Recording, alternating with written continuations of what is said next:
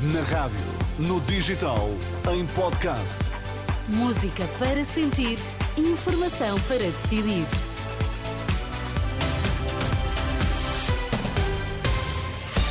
Vai começar o Jornal das Nove. Para já vamos às notícias em destaque. Boa noite.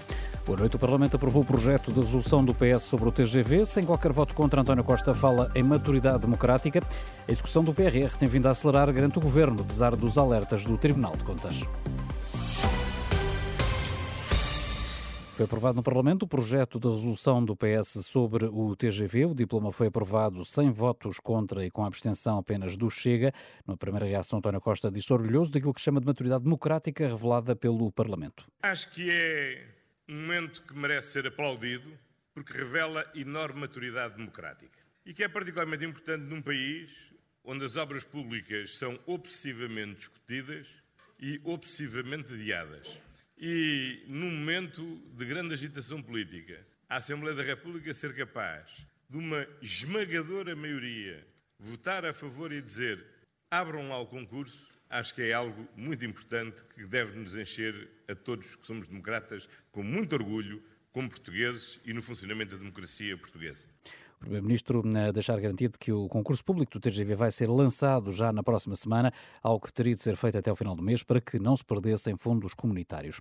E o Secretário de Estado dos Assuntos Europeus garante que a execução financeira do PRR duplicou de 2022 para o ano passado. O Tribunal de Contas alertou para a baixa execução do Plano de Recuperação e Resiliência, mas Tiago Antunes diz que o ritmo de execução financeira tem vindo a acelerar. O, o PRR também tem vindo a acelerar a sua execução financeira e, portanto, de 2021 para 2022 duplicámos o ritmo de execução financeira e, novamente, de 2022 para 2023 voltámos a duplicar o ritmo de execução financeira e é hoje reconhecido por diversas entidades, pela Comissão de Acompanhamento do PRR, até pelo próprio Presidente da República, que o ritmo de execução financeira tem vindo a acelerar, de acordo, aliás, com o que é o perfil eh, de execução deste tipo de eh, investimentos. Quanto às metas do programa, o secretário de Estado garantiu no Parlamento que Portugal está na vanguarda, tal como Itália. Tiago Antunes diz que a aprovação dos decretos das ordens profissionais vai aumentar essa possibilidade. Durante os próximos sete anos, Lisboa vai investir 70 milhões de euros na resposta a pessoas em situação de sem-abrigo, promessa do presidente da Câmara durante a visita ao centro de acolhimento temporário do Casal Vistoso, depois de, em novembro, ter anunciado uh, um reforço do investimento na política de sem-abrigo.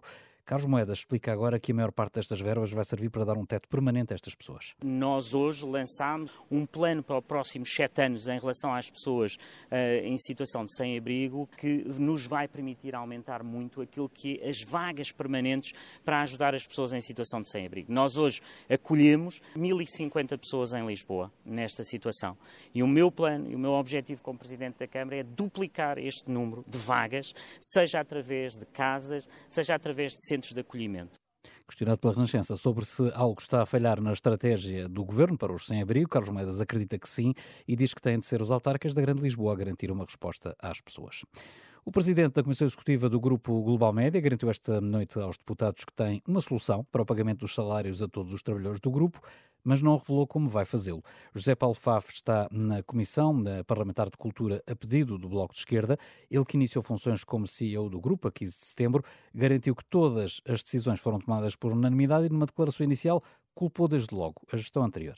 Que ainda há dias, na reunião de acionistas onde todos estiveram presentes, todos eles, todos os acionistas, aprovaram as bases do plano de reestruturação do grupo e expressaram claramente o seu apoio a esta comissão. Raro é o dia, desde que iniciamos funções, há três meses e meio, que não somos surpreendidos por factos, negócios ou procedimentos que denotam a forma liviana e pouco transparente, para não classificá-la de outra maneira, como este grupo foi gerido ao longo dos últimos anos.